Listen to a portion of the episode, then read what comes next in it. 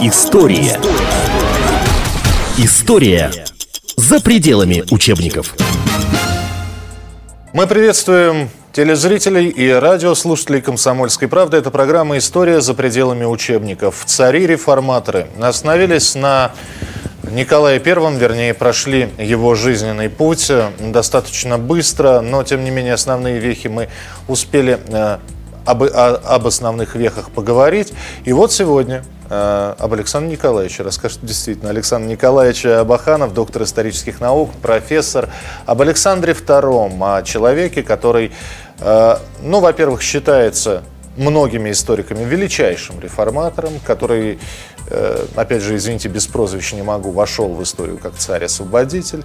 Вот. Но мы начнем все-таки с 1855, а там и до 61 до отмены крепостного права доберемся. Александр Николаевич, готов ли был Александр II к трону? Мы понимаем, что, собственно говоря, болезнь Николая I, грипп, далее пневмония, они в какой-то мере были внезапны. Да. Ну, во-первых, он умер еще не старым, ему не был 60, Николай Первый. Во-вторых, я вам скажу вот удивительную вещь, что никто не бывает готов. Такая ответственность. Екатерина Вторая была готова. Ну, ей тоже, ей, ей само, тоже 66 и самозван. Нет, когда она трон захватила, да, ей да. не было 66 лет. Вот. И вот авантюристы и самозванцы, они готовы.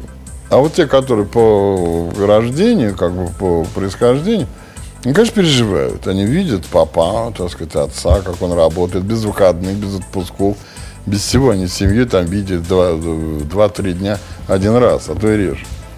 И, конечно, он не был готов. Он этой ноши не искал, он не домогался. И отец умер. Мало того, что он умер сам по себе, это горе, он умер в очень тяжелый момент. Крымская война продолжалась. Крымская война. На полях сражений ситуация складывалась не в лучшем, не в сторону России. И надо было как-то решать этот вопрос.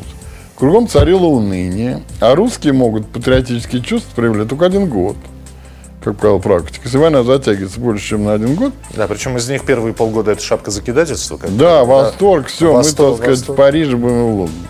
Потом мировая война первая, то же самое же было русско-японская, да, ну, все войны. Ну, наверное, только Отечественная война была исключением, хотя и во времена Отечественной войны в 812 году, после смерти Кутузова, небольшой разброд в Шатане э, был. Да нет, ну в 812 году там и год не был, там вышибли их за 7 месяцев, в декабре уже выгнали уже с территории России.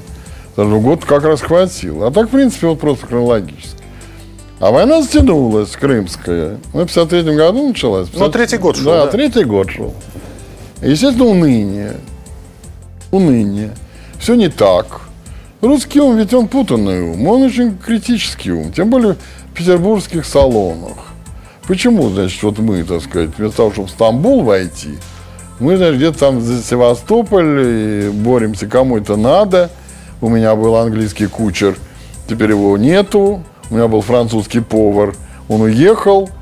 Буквально до этого доходило. Понимаете, что господа из Петербурга считали, что это вообще, вообще война бессмысленна. А тут же все пошло. Когда английская эскадра первый раз появилась на рейде там Кронштадта, что господа брали провизию, садились в экипажи с биноклями, ехали целые кортежи в Красную Горку, у них были пикники, и они смотрели на эти дымы английских кораблей. И размышляли, когда англичане высадят... Это все было, это подлинное было. Ну, впереди, да. впереди я просто хотел да, напомнить да. февраль 17 года, это уже 20 век, когда та же интеллигенция а, с абсолютно радостными лицами нацепляла красные банки. Все были в восторге. Да, и шли под лозунгами. Члены пиратской фамилии были в восторге. Долой самодержание. Да, да, да. И поэтому, конечно, ситуация была очень сложная. Естественно, никаких рецептов по управлению Россией не осталось. Их никогда не было. Надо было иметь веру в Бога, чистое сердце, и все. И уважать дела предков.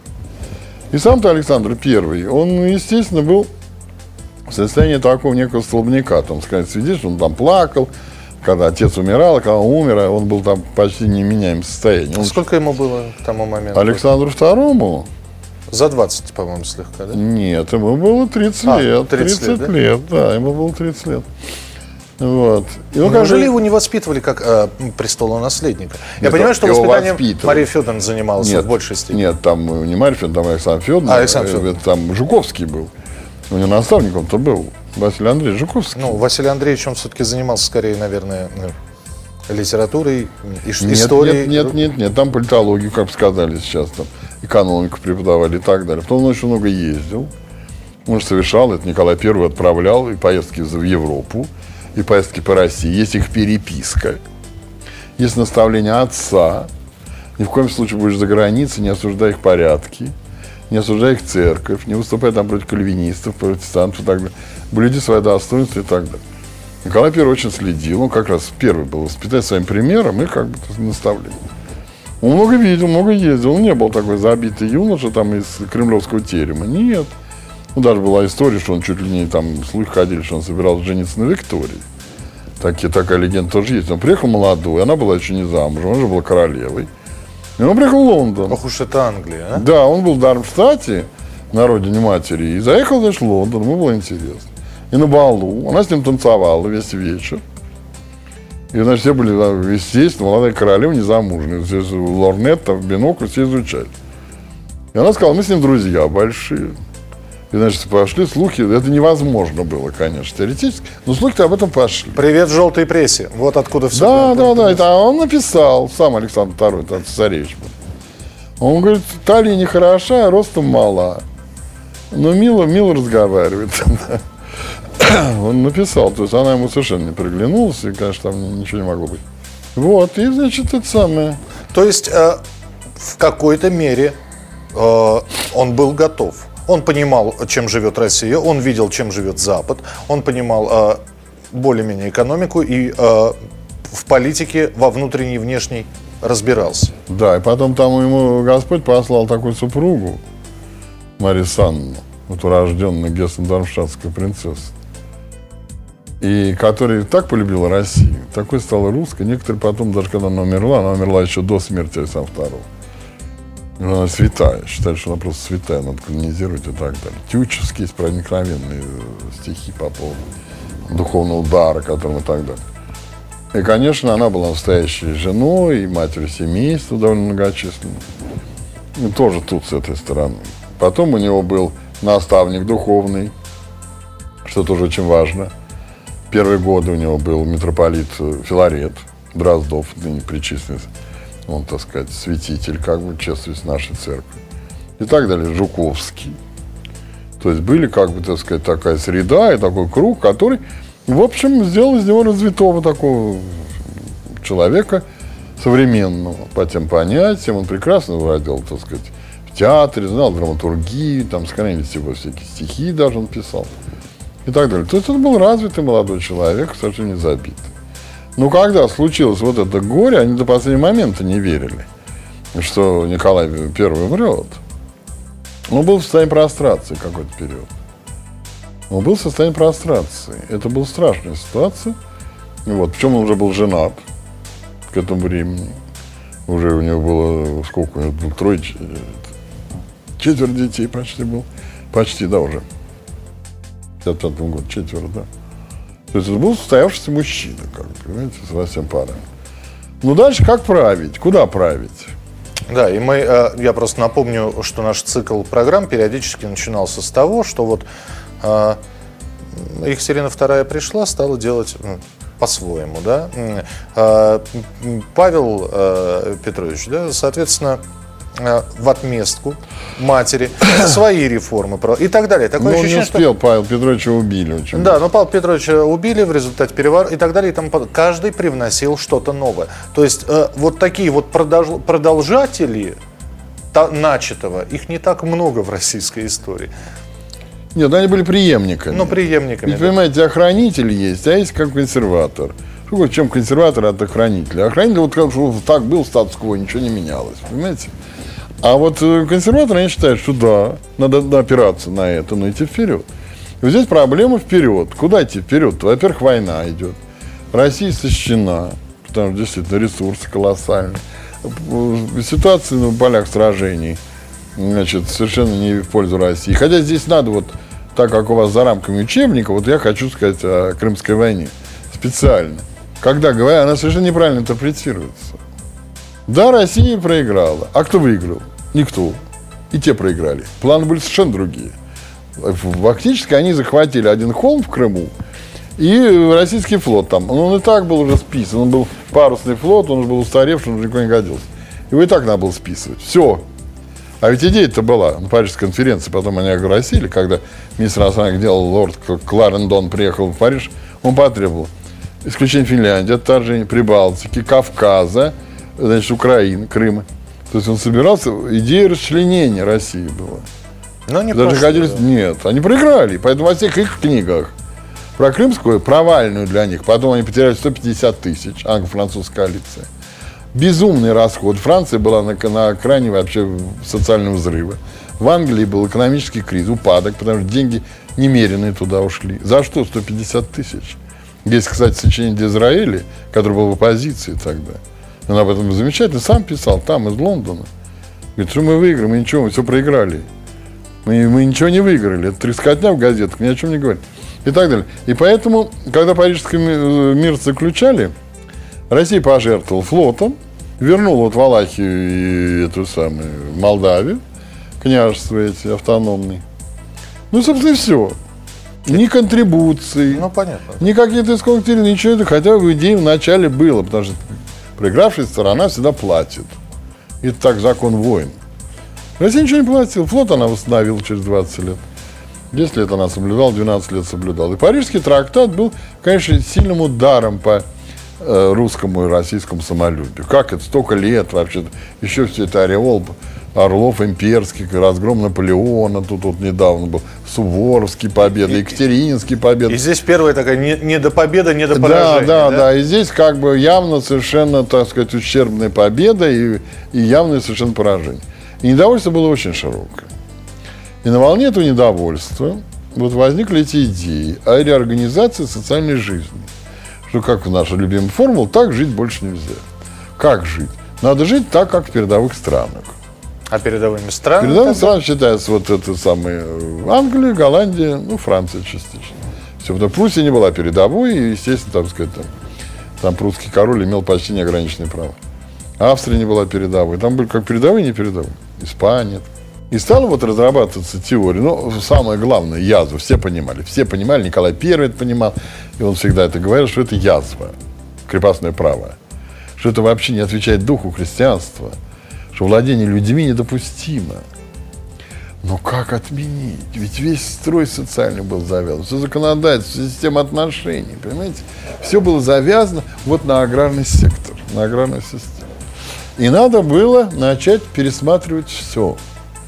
Ну, перво-наперво, надо было решить вопрос о освобождении крестьян землей. Чтобы не уходили в Денег никуда, не а было. Что, а чтобы, Денег да. не было. Это старая идея. Она возникла еще, это план Аракчеев такой был, который все клеймят, при Александре Первом. Он предложил. Но денег не было. Нужны были миллиарды, их не было. Тем более война тут, разруха, реорганизация армии. Много денег требовал. И тогда придумали эту формулу, что как бы крестьяне получают землю, помещик, надел для прожития.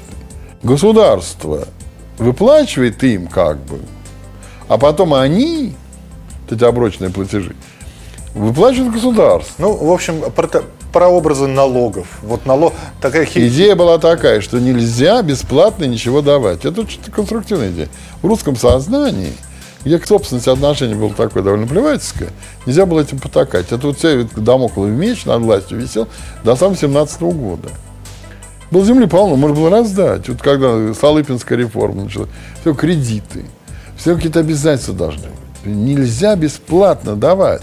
Это потакать анархистским, это пройдите очередных стенек разинок. И Понимаете? все равно Александру II, то, о чем думала Екатерина II, то, о, о чем думал Александр I и Николай I, ему на все, на, про все потребовалось 5 лет.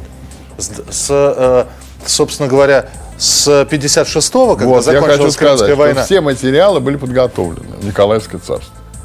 Все эти разработки теоретические, все эти комиссии, там огромный материал был. то есть, если бы не, не, не внезапная смерть Конечно, Николая Павловича, конечно. царем-освободителем был бы Но он сказал, что перед смертью он сказал, решать это не мне. Говорит, тебе будет решать, это очень тяжело. Он понимал, что он, он задачу свою, как он понимал, он выполнил.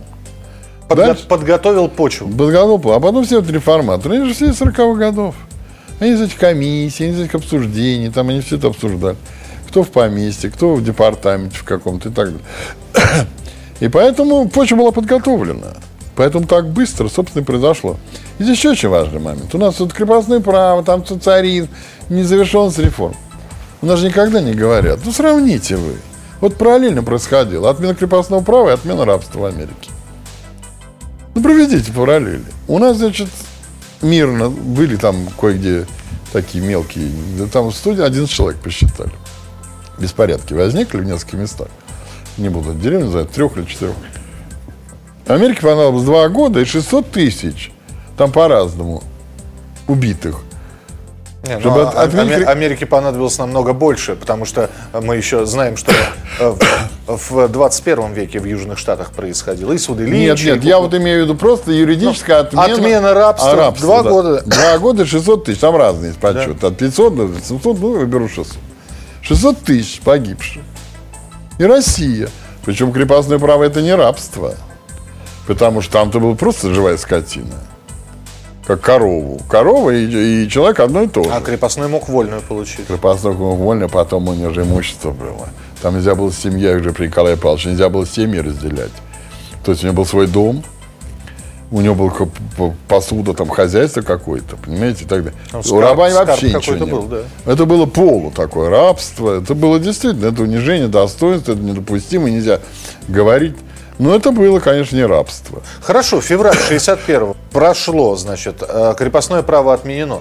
И кверху, кверху чепчики бросали. Ведь э, Но неоднозначно особо было не бросали, воспринято. не бросали. Неоднозначно Ну, было вы знаете, воспринято. люди вообще, наши в том числе, и все, новые это как всегда пугает. Ну, понятно, они жили при крепости и знали, что это порядок существует. Николай Павлович строгий начальник, как к начальнику идти и так далее. А тут возникают некие институции, структуры и отношения, которые, ну, не имели как бы прецедента. Начинает возникать, так сказать, меняется там вот свободный выезд за границу, там, свободная циркуляция капитала, потом возникает земство, местное самоуправление на выборной основе, потом возникает суд присяжных, потом пересматриваются условия службы в армии. То есть фактически вся социальная жизнь реорганизуется. Да, но самое интересное, что все, что вы перечислили, это, это из одной страны, это из другой Да, страны, да, да, это да. из третьей. То есть, то есть э, э, берем то, что нравится, и то, что может прижиться Да на нет, ну, российской понимаете, земле. еще суд присяжных еще кое-где там только зарождался, а мы уже схватили как норму. Причем э, коллеги не с кого было выбирать, это же история известная, что маленький город, там все друг друга знают, все сплетни и так далее. Считается, что это по совести судят, да, присяжных. Он должен быть независим, как бы от суждения, от всего там. Они до сих пор сейчас телевизор не могут смотреть, там, так, не, во всяком случае, не должны. У нас же не было этого. Не было среды-то буржуазной. Это продукт буржуазной среды. У нас не было еще. Только начиналось как бы. И капиталисты были. Не было среды социальной. Психологии не было еще совершенно никакой. И поэтому, конечно, это послужило, в общем, потрясением основ и принципов. Я напомню, мы говорим сейчас про Александра II. Александр Николаевич Баханов, доктор исторических наук, профессор, сегодня принимает участие в программе «История за пределами учебников». История. История за пределами учебников. Мы говорим сейчас про Александра II. Александр Николаевич Баханов, доктор исторических наук, профессор. Александр Николаевич, а есть такое мнение, некоторые говорят, что очень сильное влияние на э, Александра Николаевича, на Александра II оказывала все-таки супруга. И э, какие-то решения она ему подсказывала. Нет, нет, это легенда. Она не, него, на него очень сильное влияние оказывал его брат Константин. Вот это Константиновская команда, вот Константин Николаевич, который командующим флотом был, так сказать, играл второе, занимал второе место в империи. Мне вот интересно, а почему Константин был столь незаметен при Николае Первом? И э, При Николае Первом они все были незаметны. Понимаете, он настолько был заметен, он настолько знал ранжир. Вот тебе дали пол команду, ты команду, не лезь в устроение. Есть министры, если я тебя заинтересуюсь твоим мнением, я тебя позову. А пока не лезь. А Александр II говорит, давайте все обсуждать. ну, Ну, Давайте все, милый Кость, он много ездил там все. И он был сторонник такой английской системы, выборность, все. То есть такой, такой э, легкий парламентаризм уже был. волюнтаризм, я бы даже сказал, русский такой, да. Вот, и не легкий. Так и хочется сказать неприличными словами. Да, да, да, не да, выражаться, да. но да, высказать. При Хрущеве, это все, когда его называли там как волюнтарист, заклеймить. Слушайте, а как И сама- поэтому, вы Да. знаете, он вот очень много, многим людям слушал, слушал их как бы. Он не знал, никто не знал. Он доверял очень таким людям легкомысленным, вертопрахам, я бы даже сказал. А вот и, поэтому, и, поэтому, поэтому реформы как бы забегали до. Еще не условно, еще снег не сошел, а мы кукурузу сажаем, условно говоря, понимаете? А вот откуда такая доверчивость? Где, где этот жест с, э, императора кулаком мо- по столу? я, Я, нет, царь»? он стучал, это было у него. Я могу сказать, что, наверное, все-таки, находясь, формируясь в тени такого сильного человека, как отец Николай Первый, он как-то такой вот был какой-то такой человек немножко за расслабленной волей. У него были принципы, у него были идеи. Нельзя сказать, что он был совершенно бесхарактерный. Нет. Но он, вот, понимаете, мог принимать сегодня одно, завтра другое Рассеивался. мог отдаваться своим вот как бы интересам. Ну вот пример прихожу, привожу нам на пример просто вот на вскидку. При нем, значит, стал наследник престола Александр III, вот Александр э, Александрович. Цесаревич был очень серьезный, вдумчивый, там сидел в железнодорожном комитете. И он, значит, так сказать, выяснил, что там концессии железнодорожные раздают за взятки. Это не, не стесняясь наследника, да? Нет, ну там, конечно, все было открыто, это не так, как у нас. Нет. Там спросить могли. И он тут же отсюда носит. Дорогой папаша, председатель комитета, граф Перовский, значит, там покрывает жуликов. И вот этому дали, этому дали, хотя были условия, т- тендера же тоже были. Заявляли там, ну, не знаю, Курская, Харьковская дорога, там объявился конкурс, кто предъявляет, там участвует пять участников. И получал тот, кто хуже всех, и который вообще аферист. Такое ощущение, что мы про наше время сейчас. Да, про это вечная история. Я сам первый, как бы, ему пишет, не лезь, не твое дело. И так далее. Были такие моменты. Понимаете? Причем потом уже возлюбленная была. В чем трагедия еще была? Я вот многие вещи, вернее, неоднократно говорил, вещи, которые людей даже в шок бросали. И когда убили Александра II, народовольцы спасли династию на 40 лет, еще продлили ей жизнь. Потому что Александр II, его не убили, он бы разрушил весь династический принцип. Развелся бы с супругой? Нет, супруга умерла к этому. Ну, а супруга умерла, он был вдовцом, Он да? не успел. Просто очень быстро от смерти Марии Санны до его убийства прошло меньше года. Да. И там вот эта вот долгорукая возлюбленная, Екатерина Третья, которая уже вензель был, в- бриллиантовый, существовал, она воцарилась. Это был бы распад династии, потому что был законный наследник, законная семья императорской фамилии и так далее.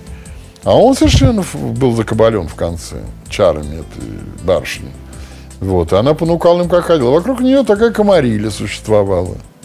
Там была такая э, подруга Варвара Шебека и другие там вот взятки, там вот концессии. Все проталкивали. И потом Александр Третий прозрел, откуда это все. Почему вот он сигнализирует, это, так сказать, он не мог снять цесаревич никого с, с должности. Мог только отец снять, папа. А папа все это покрывает, говорит, не лезь, не твое дело. Ну как же, он член железнодорожного комитета, он принимает эти все как бы решения, Ну да, есть составит хот- хот- рекомендации хотелось дает, а ты не лезь. И он пишет, тогда прошу, значит, это самое, освободите меня. И тогда конфликт даже был вот с наследником. Так что в этом смысле Александр II, конечно, в конце жизни находился в состоянии такого, сейчас честно скажу, такого полураспада. Он же потерял как бы вот нормальное понимание того, что такое хорошо, что такое плохо. Что можно делать, что ничего делать нельзя было. И поэтому, конечно, вот этот период, когда все и качалось, и все эти вот устои, когда появился этот Лорис Меликов, когда появились разговоры о какой-то конституции, которой не было. Вот удивительное Понимаете? дело, э, ведь э, мы в разговоре о Николае Первом говорили о том, что декабристы в какой-то мере помогли на протяжении всего правления Николаю Павловичу сохранить бдительность. Да. Бдительность от Это верно, вольнодумства, да, от верно. нигилизма, от вот этих вот волнений. А Александр Николаевич, увлекшись э, реформами, будучи э, легким на подъем, но э, рассеивающим свое внимание на разные... он, похоже, вот это-то и упустил. Нет, там были страшные провалы. Там вот была болгарская война была 77-78 года. Горчаков, который все носится с ним сейчас, они же проиграли в чистую. Они же выиграли войну и проиграли дипломатически. И вот это мне хотелось бесхарактерность. Причем у него дядя был королем Пруссии, и даже Пруссия, там Бисмарк был тогда уже. Даже Пруссия выступила против России. То есть они не смогли даже стать болгарское государство. Там его обрезали, а, то есть Южная осталась, Румелия осталась Турции, там, и автономия там так. То есть был чистый проигрыш дипломатический. Неужели вокруг советников не было? Мы же видели, как Екатерина II окружала Понимаете, в чем дело? Для того, чтобы был умный советник, надо, чтобы это была личность, которая, и ты должен понимать, что он будет говорить не, при- не всегда приятные тебе вещи. Что Александр Николаевич любил, Александр любил лезть, приятные да, вещи, да. любил. Он любил, вот вы знаете, вот Николай I готов был любую слушать правду, самую нелицеприятную. И Пушкин ему там бросал, когда встречались там неформально и так далее. Как он может вообще с императором так разговаривать на коротке? Он разговаривал. Николай I самый за словцом не полезет в карман, так сказать, все был на языке. Был такой очень живой. А сам второй только вот как Александр Первый, он напоминал очень Александра Первого. О нем нельзя было говорить о плохом. Только То улыбки. есть, Ваше Величество, можно я вам всю Да, правду да, по-стариковски, всё- да, Вы гений, Ваше Вот, вот, вот. Извините уж меня. Да, вы уж и простите, Да, да, вот примерно так. И сам второй, он так тяготился этим всем. И потом он нашел вот эти объятия этой газели, так сказать, как говорили, порочная газель с глазами газели, княжна Юрьевская, которая потом стала долгорукая, которая родила ему четверых детей, между прочим. Он их поселил в доме над будуаром законной супруги. Марии Санны на третьем этаже, а у него будуар был на втором. И дети бегали и кричали целый день. Императрица сидела, все знала, ни одного вопроса. И там есть гувернантки, нет, сам, фрейлины описаны, мы были в ужасе, как это можно. Потом он догадался, на первый этаж перевел. Значит, в царский дом, это очень удобно. По лестнице поднимался прямо из своих апартаментов. И тут она, Катрин, его возлюбленная, да. Это же было совершенно моральное падение. Это было крушение просто всех моральных устоев. Но Были адюльтеры, были всегда все, ну так, демонстративно, поселить в своем значит, дворце, заводить детей от нее и признавать этих детей. Не где-то там на, в Коломенском пригороде, там где-то был особнячок, он там тайно заезжал. Нет. Но Она мы же нему- понимаем, что за это не убивают. Это я к народной Да нет, убили не за это совершенно. А вот за что убили? А я объясню, да. Царь-освободитель, А я, да, крестьянам волю. Причем да. убивали те, которые благодаря этим реформам получили возможность получать образование, делать карьеру.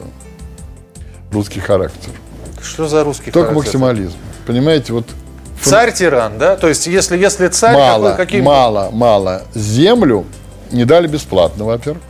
Надо было выкупной народу платить. Там рассрочка на полвека, все равно было платить. Во-вторых, значит, никуда не делась вся вот эта элита, чиновно-аристократическая, надо было уничтожать, убирать и так далее. То есть непоследовательность, и все равно это антинародный режим. И поэтому они стали грезить о народной революции, которая возможна только через убийство помазанника Божьего. Вот убьем царя, и народ восстанет. Они И помнят, тут же Франция, да? они пример? поняли декабристов, когда вот там была э, династическая заминка это, из декабристов на этом как выехали.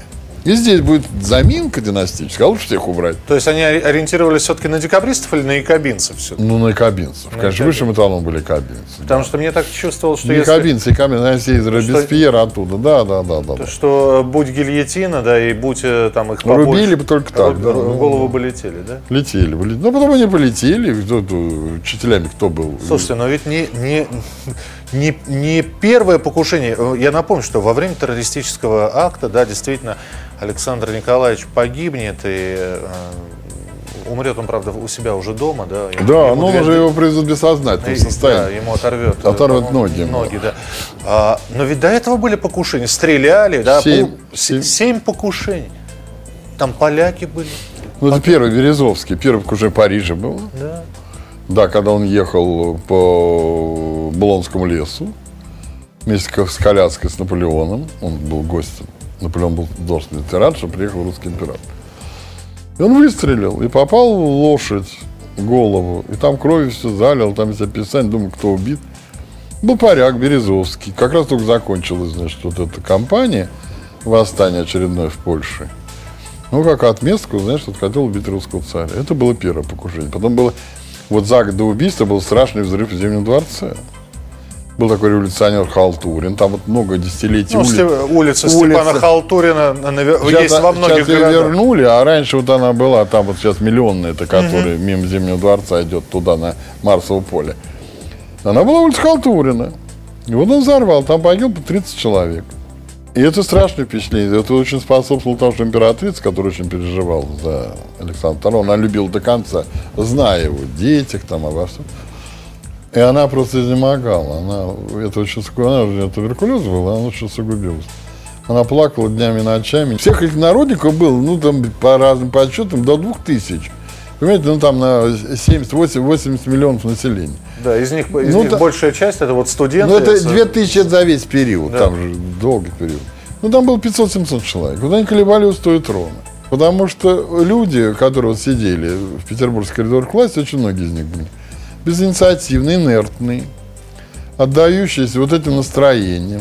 Это как хорошо Салтыков-Щедрин написал про либералов, про русских. Говорит, у нас много жалостливых людей. Поэтому у нас либералов так много, что им заборы может подпирать. Вот все были либералами.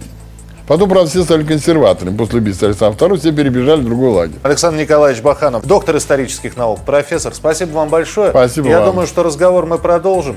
Александр Третий на очереди. Спасибо за внимание. Спасибо вам. До свидания. История за пределами учебников.